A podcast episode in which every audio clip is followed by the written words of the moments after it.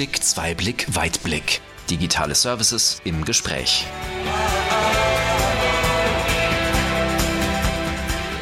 Es ist wieder soweit. Herzlich willkommen zu unserer neuen Podcast-Episode. Hier bei Einblick, Zweiblick, Weitblick, digitale Services im Gespräch sprechen wir mit Kunden über deren Anwendungen und auch die entsprechenden Services, die dann in den Betrieben genutzt wurden. Und immer mal wieder tauschen wir uns auch mit Experten und Expertinnen zu Trendthemen in der Industrie aus. In der Vergangenheit waren das zum Beispiel künstliche Intelligenz, 5G oder zuletzt sogar Quantencomputing. Und heute soll es wieder um ein Trendthema gehen. Es geht um Cybersecurity, also ein Thema mit ganz großer Wichtigkeit. Was ist Cybersecurity? Für wen ist Cybersecurity relevant? Und wie kann man damit am besten im eigenen Betrieb starten? Stefan Grosser und Christian Goldmann sind meine heutigen Gesprächspartner zu dem Thema. Stellt euch gern einmal selbst vor. Wer seid ihr und was habt ihr überhaupt mit Cybersecurity zu tun? Mein Name ist Christian Goldmann, ich bin Gruppenleiter im äh, Horizontal Cybersecurity und in der Beratung für Cyberthemen für Industriekunden in Deutschland. Vom Werdegang, ich bin jetzt äh, über 22 Jahre bei Siemens, habe ursprünglich im Technical Consulting für Militärkunden begonnen, daher auch meine Affinität für das Thema Cyber und jetzt aktuell im Industriesektor um eben den Industriekunden in Deutschland zu helfen, ihren Cyber Journey entsprechend zu bestreiten. Ja, hallo Katja, hallo Christian. Äh, mein Name ist Stefan Grosser und ich bin in dem Team vom Christian Goldmann und äh, ich habe den technischen Part, sage ich mal. Und die Basis, die habe ich mir eigentlich am Ende des Tages schon äh, zu Schulzeiten gelegt, weil mein Schülerpraktikum damals war schon bei der Firma Siemens und so sollte es dann auch sein, dass ich meine komplette Ausbildung und Studium eben auch bei der Siemens AG absolviert habe, was dann dazu geführt hat, dass ich jetzt mit dem Thema Cybersecurity unterwegs bin und das ist auf jeden Fall eine spannende Sache. Ja, herzlich willkommen. Nochmal schön, dass zwei so alte Siemens-Hasen dabei sind heute, wenn man das so sagen darf. Was versteht man denn eigentlich unter Cybersecurity und was macht ihr konkret im eigenen Siemens-Team für Cybersecurity? Also im Wesentlichen geht es bei Cybersecurity um die Sicherung der Infrastruktur, sei es die Sicherung der eigenen Büroumgebung oder eben sensiblen Produktionsnetzen, wie im Bereich Pharma, wie im Bereich der chemischen Industrie, im Wesentlichen werden dort eben Komponenten eingesetzt, die eben dann über eine gesicherte Kommunikation alle Netzteilnehmer miteinander verbinden. Und wichtig dabei ist, dass bei Cybersecurity alle Komponenten dann auch über einen entsprechenden Lebenszyklus eine Systempflege erfahren. Das heißt also Patcher oder Bugfixes werden bereitgestellt, um dann das vordefinierte Schutzniveau über den gesamten Lebenszyklus der Anlage zu gewährleisten. Wir beraten eben im ersten Schritt unsere Industriekunden. Das heißt, wir quantisieren über standardisierte Methoden das derzeitige Security-Niveau, weil viele unserer Kunden schon in der Vergangenheit äh, eigene Security-Maßnahmen ergriffen haben. Aber wichtig ist, wir bringen das in den gesamten Kontext, messen das und geben dann gezielt Verbesserungspotenzial, um eben das Schutzniveau in der Zukunft entsprechend weiter zu steigern für die Kunden. Für diejenigen, die vielleicht mitschreiben, ne, das ist vielleicht auch so das erste Learning, ganzheitlicher Ansatz. Das ist extrem wichtig und das ist auch die Rolle, die wir haben, weil wir ja bei Siemens ganz viele Produkte im Bereich Automatisierung haben.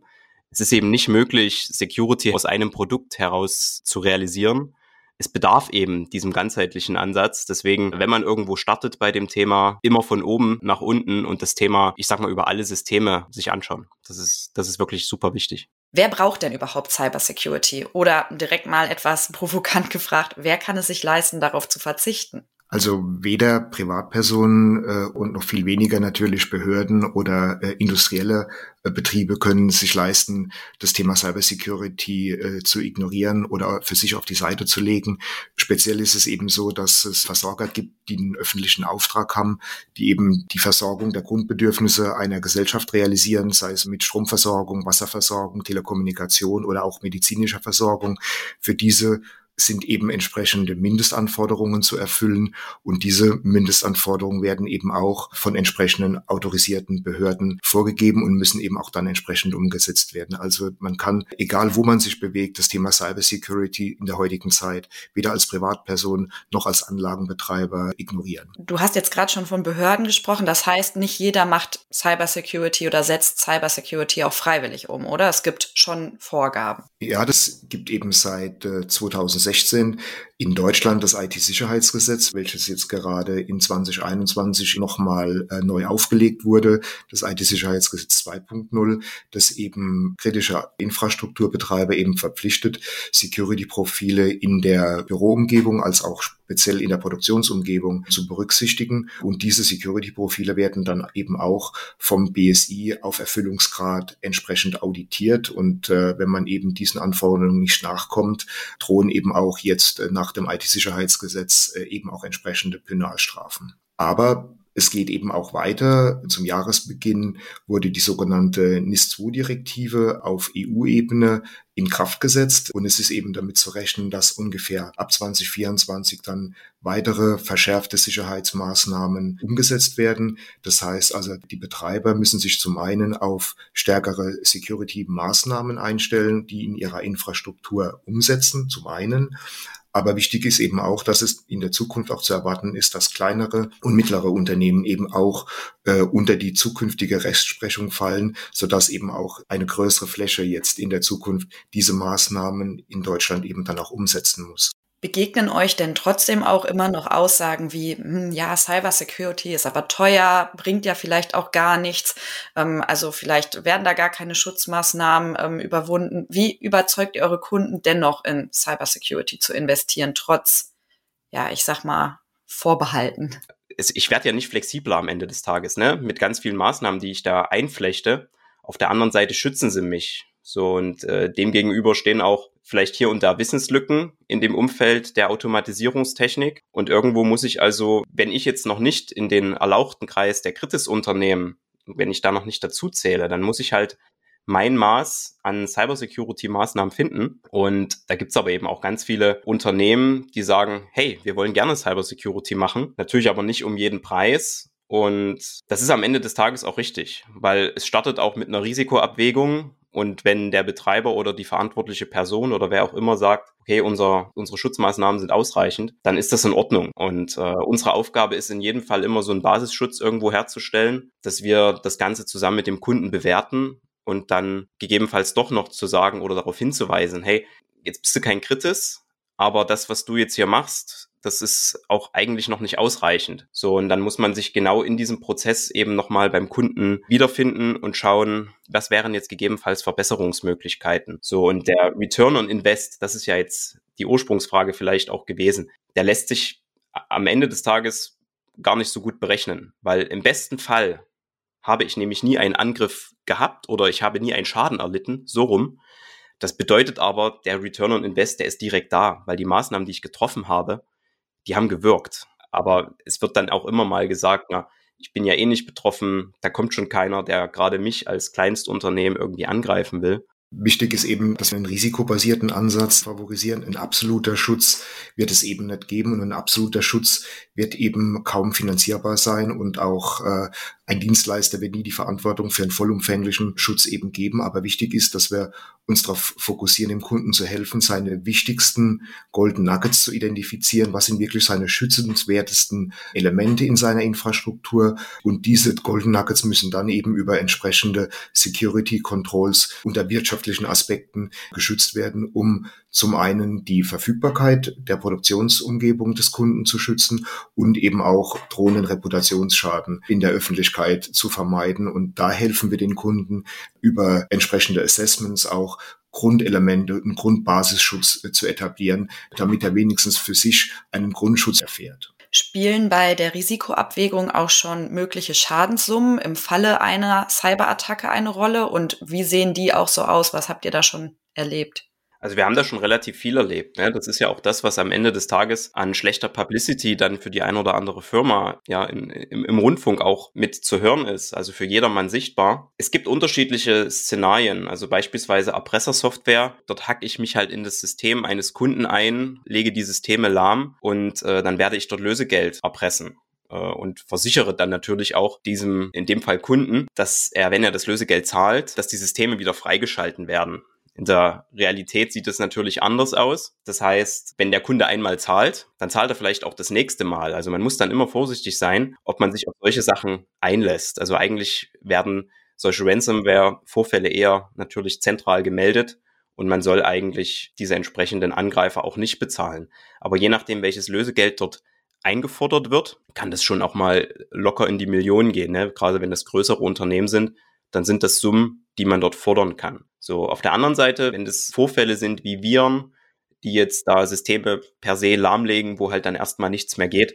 Es geht ja immer auch um die Verfügbarkeit in der Prozessindustrie wo ich äh, verarbeitende Stoffe habe, Hochtemperaturprozesse, wie auch immer, die dann erstmal abkühlen und ewig wieder brauchen, bis sie anlaufen, ja, dann ist der Schaden schwer messbar, weil dann hängt der direkt mit dem Prozess zusammen. In jedem Fall ist es immer ein massiver Störfall, wenn die Verfügbarkeit im Automatisierungsbereich so gestört wird. Und äh, du hast jetzt gerade gesagt, dass ein Motiv sowas wie Erpressung ist. Was wollen Hacker denn eigentlich noch? Geht es immer nur um Erpressung oder gibt es auch andere Hintergründe? Die direkten Angreifer wenn, wenn die mit sowas kommen, die wollen auf jeden Fall das Beste von den Firmen, die sie erpressen, nämlich deren Geld. Mhm. Klar, ich meine, im Bereich der Cyberkriminalität hat es auch verschiedene Phasen gehabt und äh, heute ist eben das Hacking for Money, dass man eben Kundendaten oder Anlagendaten verschlüsselt und dann entsprechende Lösegelder erpresst. Aber im Ursprung hat es alles von individuellen Einzelpersonen äh, angefangen, Anfang der 2000er Jahre, äh, eben eher stärker getrieben aus einem persönlichen, intellektuellen Anspruch, hat man erste Würmer oder erste Trojaner programmiert, aber eben, und das darf nicht vergessen werden, auch äh, politische Ziele werden umgesetzt durch entsprechende Cyberattacken. Und natürlich ist eben eins der prominentesten und eins der komplexesten Hacks in der Vergangenheit eben äh, das Stuxnet gewesen, die Manipulation der Zentrifugen. Also das ist immer so diese drei Aspekte des intellektuellen Anspruchs, aber eben auch politisch motivierte Ziele und jetzt eben in der breiten Fläche sieht man halt die Ransomwares, die halt einfach über erpresserische Methoden versuchen halt Opfer zu identifizieren, um damit monetäre Vorteile für sich zu erlangen. Aber diese drei Couleurs unterscheidet man generell. Wenn jetzt der Firmenrechner als Spambot missbraucht wird, dann kann eben auch eine Konsequenz ein Reputationsschaden sein. Ist das denn wirklich so, dass wir da auch als Außenstehende immer was von mitbekommen? Wie wirkt sich so ein Reputationsschaden wirklich aus? Oder ist es überhaupt immer einer? Oder gibt es da vielleicht auch sogar irgendwie ein Verständnis für, weil man weiß, ja, das ist in der heutigen Welt so, dass man angreifbarer ist?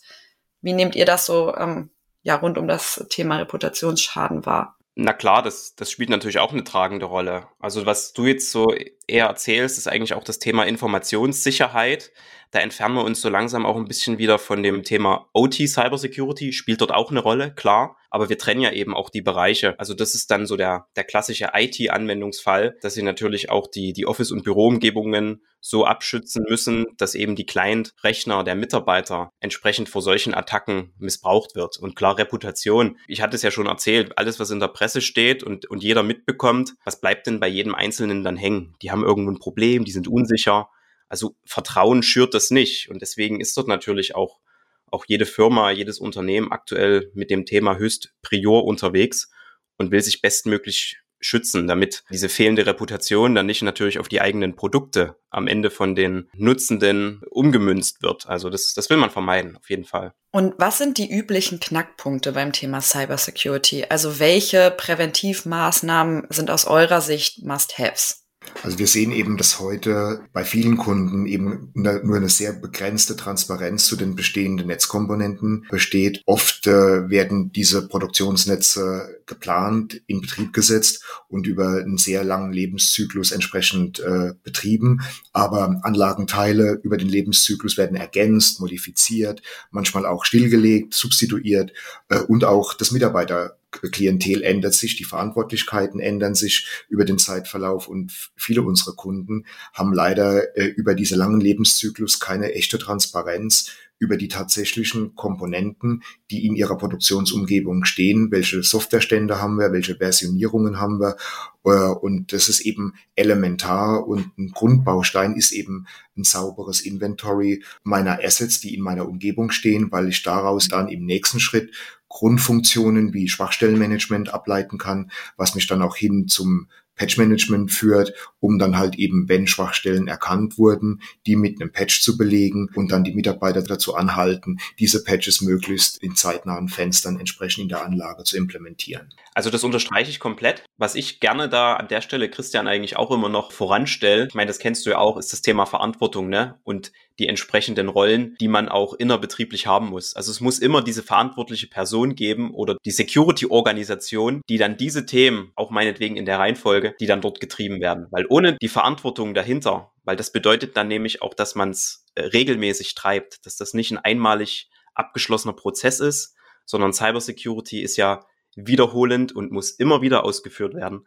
Und das geht eben nur mit einer verantwortlichen Person oder Organisation. Wichtig ist eben das Verständnis des holistischen Ansatzes, nämlich der Dreisprung aus technologischen Aspekten zum einen, aber eben auch Mitarbeiter, die eine gewisse Awareness haben zum Thema Cybersecurity und die eben auch eine Verantwortung haben in vordefinierten Prozessen.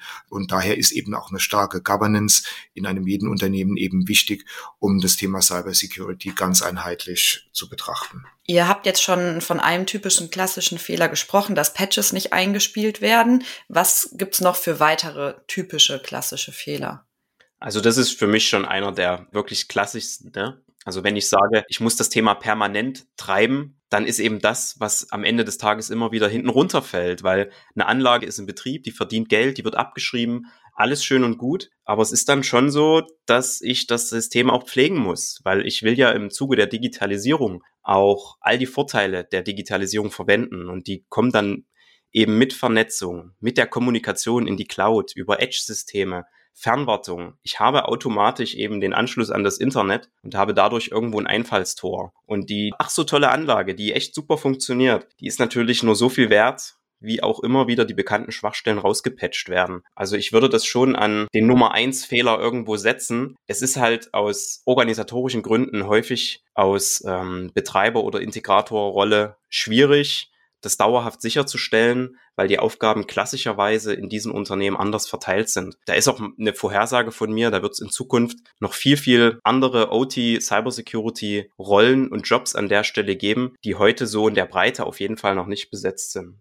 Liegt es vielleicht auch daran, man will zwar, aber man sieht gar keine Möglichkeit, einen Patch einzuspielen, weil wir haben ja ganz viele Betriebe, die wirklich 24-7 laufen. Da dürfen die Maschinen nicht stillstehen. Vielleicht ist das auch ein Hintergrund? Ja, das ist genau richtig. Ich meine, viele unserer Kunden haben eben hohe Verfügbarkeitskriterien und können halt eben die Patche zwar in ihrer Umgebung bereithalten, vielleicht auch diese Patche entsprechend für die Systemumgebung pre-testen, aber das Einbringen der Patche erfolgt in der Regel immer nur bei einem entsprechenden Anlagen Stillstand und, äh, und hochverfügbare äh, Kundenanlagen haben in der Regel nur einmal im Jahr ein Retrofit, wo dann entsprechend die Patche implementiert werden können, was dann auch oft mit einem Reboot vom jeweiligen Applikationsserver einhergeht.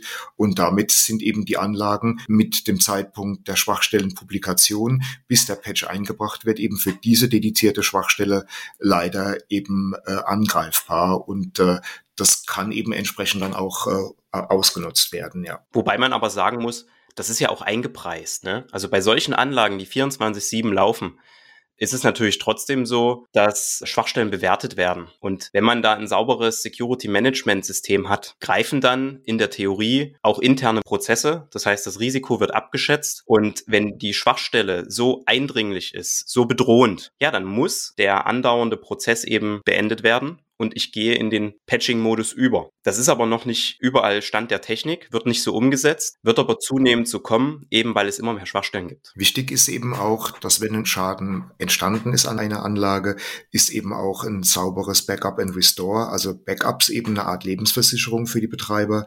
Das haben eben einige der Kunden, aber wichtig ist eben auch bei entsprechenden Backups, dass das Implementieren der Backups auch dem holistischen Ansatz folgen muss. Das heißt, es reicht eben nicht nur einen entsprechenden Server vorzusehen in der Infrastruktur, in der Automatisierungstechnik. Es muss eben auch dann eine entsprechende Governance, eine entsprechende Regelwerke etabliert sein, um eben Klarheit zu haben, welche Produktions- und welche Engineering-Daten werden archiviert, in welchen Zyklen und wo werden diese Backups entsprechend sauber archiviert, auf dem Campus oder in, in geografisch getrennten Anlagen, geführt über einen holistischen, ganz einheitlichen Ansatz. Ich habe tatsächlich schon erlebt, dass Kunden quasi, die hatten Backups, also die sind deinem Rat gefolgt äh, und waren dann aber in der bedrohlichen Situation, ich sag's mal so, die sollten das Backup wieder einspielen. Und äh, es gab jetzt weder einen Wissenden, wie man dieses Backup wieder einspielt, noch gab es das passende Engineering.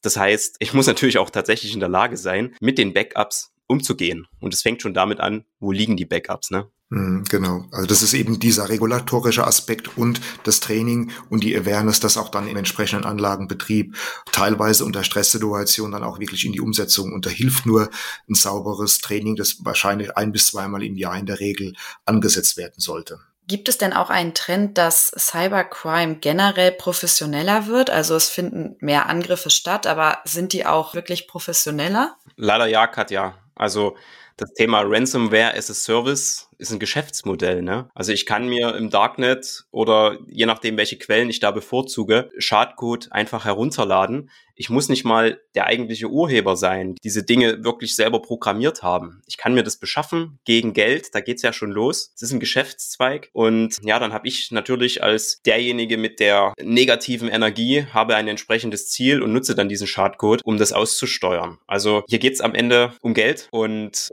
äh, logischerweise professionalisieren sich dann auch die ein oder anderen Organisationen, die das entsprechend professionell durchführt. Und auf politischer Ebene ist das natürlich auch heutzutage mehr und mehr ein Instrument, um einen verfeindeten Staat zu schwächen. Weil wenn dort grundsätzliche Themen wie eine Wasserversorgung oder eine Elektrizitätsversorgung nicht mehr funktionieren und da brauche ich dann keine Waffen, das geht eben mit den Cyberwaffen, dann sieht es natürlich an der Stelle schon echt schlecht aus für die Versorgung der eigenen Bevölkerung und allem, was dahinter steht. Ich würde gerne nochmal auf die Patches zurückkommen. Ist es denn auch schon vorgekommen, dass ihr Patches einbauen wolltet, aber gemerkt habt, oh, die sind selbst irgendwie attackiert worden, die sind selbst nicht ähm, sauber sozusagen?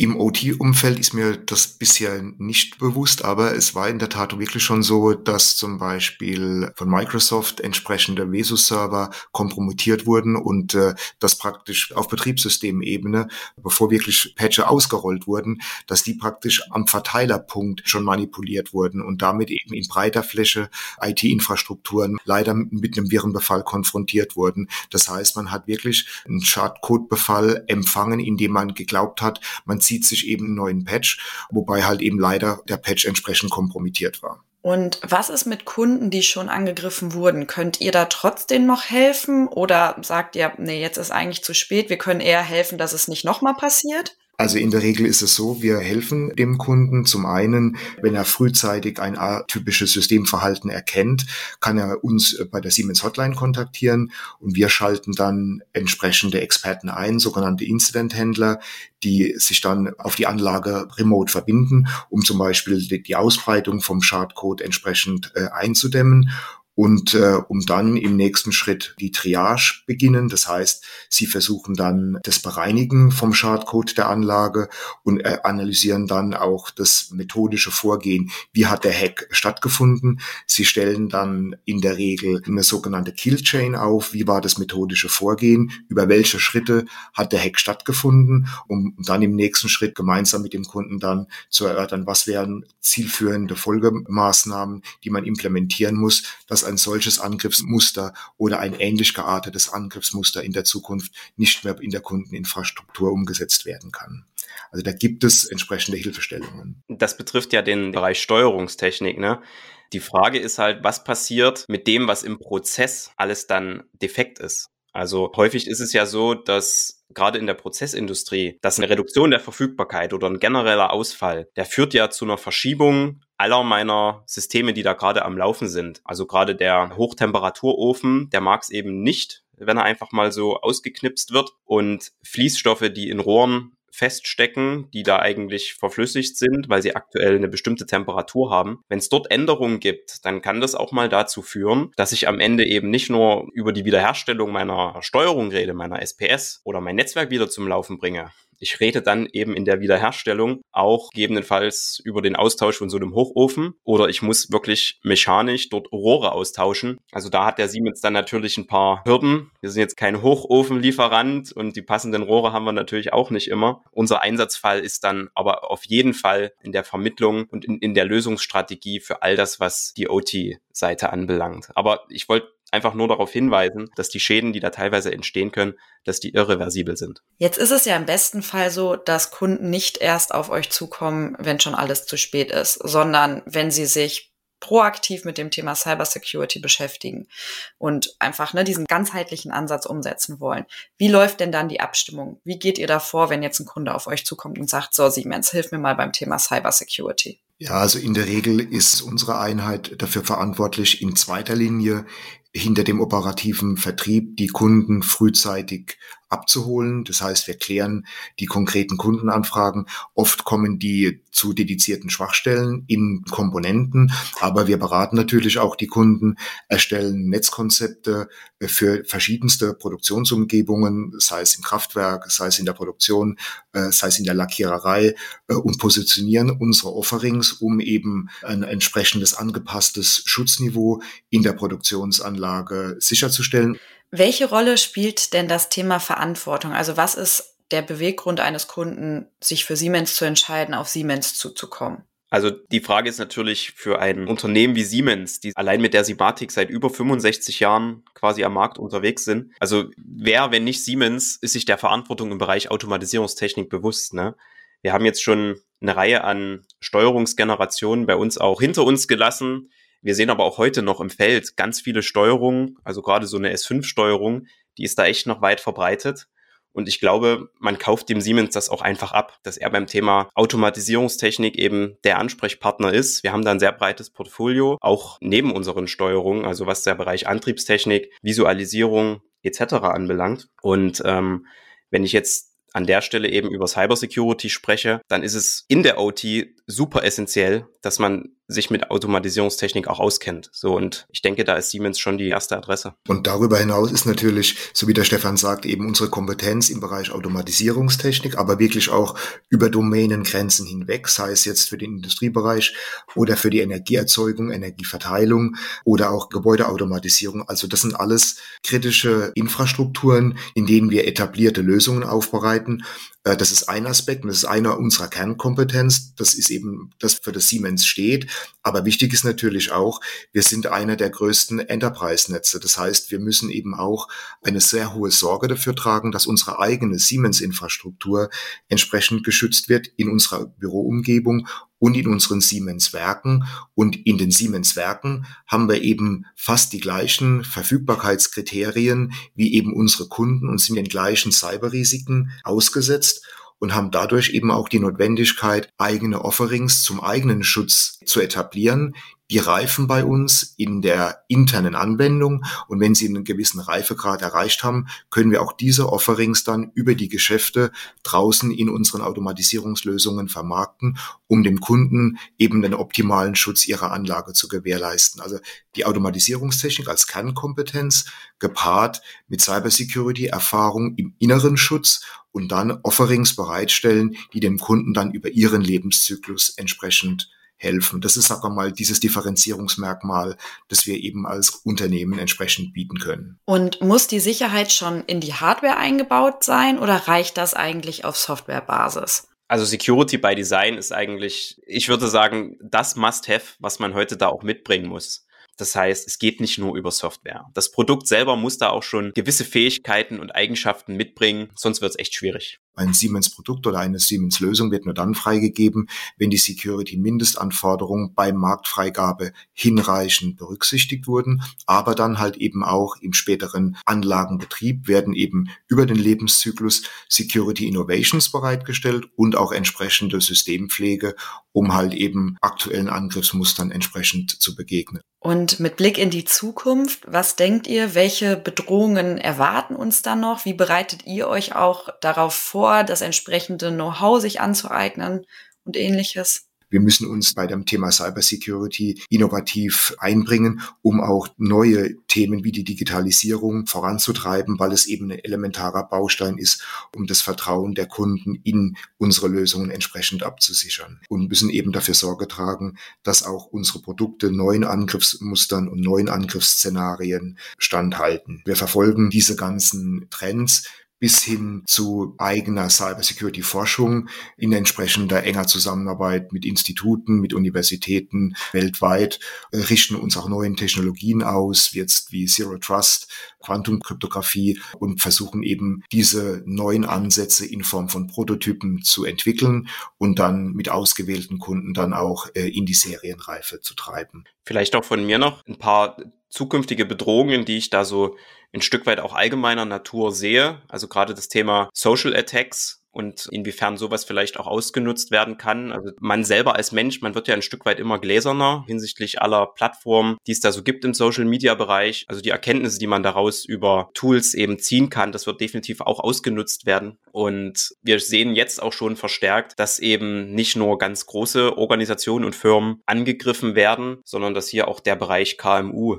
also kleine und mittelständische Unternehmen immer mehr auch in den Beschuss geraten. So, also wir haben Kritis-Unternehmen, die werden natürlich auch heute schon angegriffen und im Zuge aller politischen Verschiebungen und wer weiß, was da noch so passiert, sind da auch immer mehr Angriffe zu verzeichnen. Aber auch, wie gesagt, KMUs und gerade hier ist halt eine Bedrohung, wenn ich Wissenslücken habe, wenn ich mich nicht mit dem Thema immer wieder beschäftige. Das ist halt der Punkt. Ich muss mich wirklich hinsetzen. Ich brauche die Verantwortung, muss da eine eigene Organisation schaffen, Wissen aufbauen, lesen, lesen, lesen, äh, sich austauschen mit anderen, einfacher am Ball bleiben, weil wenn ich das eine Weile nicht gemacht habe, dann werde ich durch irgendwas überholt, was ich einfach noch nicht auf dem Schreibtisch hatte bisher. Diese KMUs sind eben mittelständische Unternehmen, Kleinunternehmen, die einfach auch nicht die Kraft haben, äh, sich entsprechend Cyber-Expertise in den eigenen Reihen vorzuhalten und denen können wir natürlich auch dann entsprechende Unterstützung bieten, sei es in Form von Beratung oder sei es auch in Form von Remote Managed Services,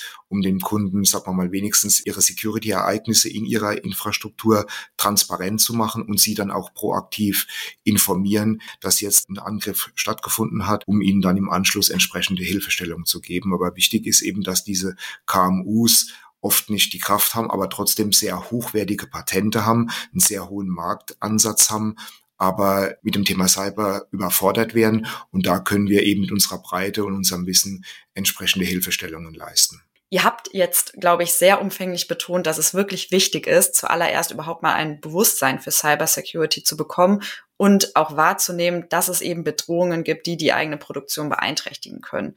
Und wir hoffen, dass wir mit dieser Podcast-Episode da auch etwas zu beitragen können. Danke für eure Erläuterung, warum Cybersecurity, egal bei welcher Betriebsgröße, wichtig ist und wie man auch am besten anfangen kann, egal ob jetzt mit oder ohne Hilfe von Siemens. Vielen Dank für eure Zeit. Ja, danke Katja auch für die Einladung. Ne? Also wir waren gerne ein Teil der Sendung. Ja, vielen Dank, Katja. Auch von meiner Seite hat uns Spaß gemacht. Ist eine sehr gute Diskussion und hat hoffentlich einige Aspekte zum Thema Cybersecurity für die Kunden und Zuhörer gebracht. Und äh, gerne sind wir auch bereit, in der Zukunft mal wieder ein Update zum Thema Cyber äh, euch und eurer Community bereitzustellen. Ja, herzlichen Dank. Und für Sie als Zuhörer und Zuhörerin, also mitschreiben müssen Sie generell bei unseren Episoden nicht. Sie finden wie immer ein Transkript dieser Episode in unserer Service-Digithek. Da besteht auch die Möglichkeit, dass Sie mit unseren Experten und Expertinnen in den Dialog treten. Sie finden den Link, wie Sie da hinkommen, in den Show Notes. Und dann freue ich mich, wenn Sie auch beim nächsten Mal wieder reinhören, wenn es heißt Einblick, Zweiblick, Weitblick, digitale Services im Gespräch.